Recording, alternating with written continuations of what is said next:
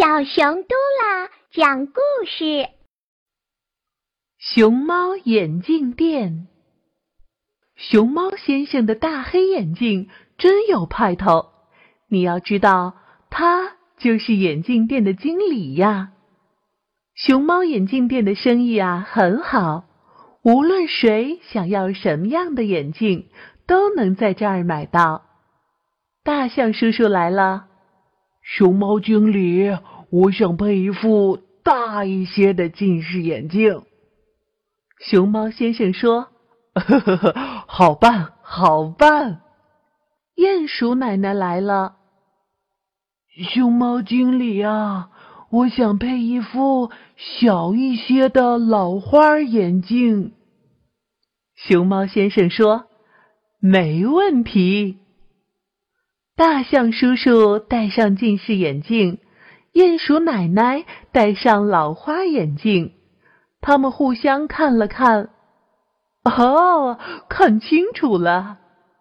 他们同时叫起来：“原来是隔壁邻居！”大象叔叔对鼹鼠奶奶说：“我儿子啊，去找你孙子玩，不一会儿跑回来，说。”小鼹鼠太小了，玩不到一块儿去。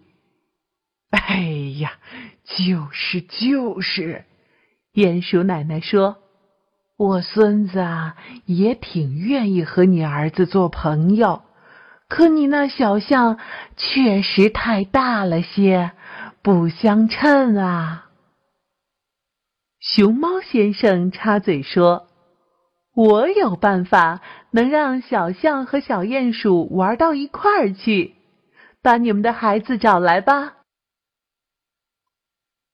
过了一会儿，小象被爸爸领来了，小鼹鼠被奶奶领来了。熊猫先生已经准备好一大一小两副眼镜。小象、小鼹鼠，试试你们的眼镜吧。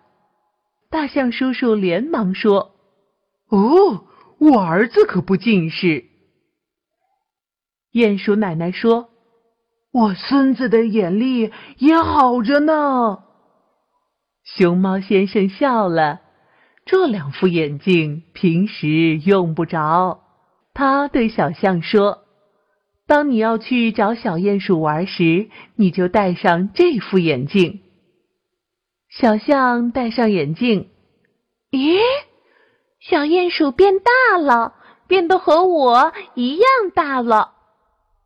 熊猫先生又把另一副眼镜递给小鼹鼠。当你要去找小象玩时，你也可以戴上这副眼镜哦。小鼹鼠戴上眼镜，发现小象变得和自己一样小了。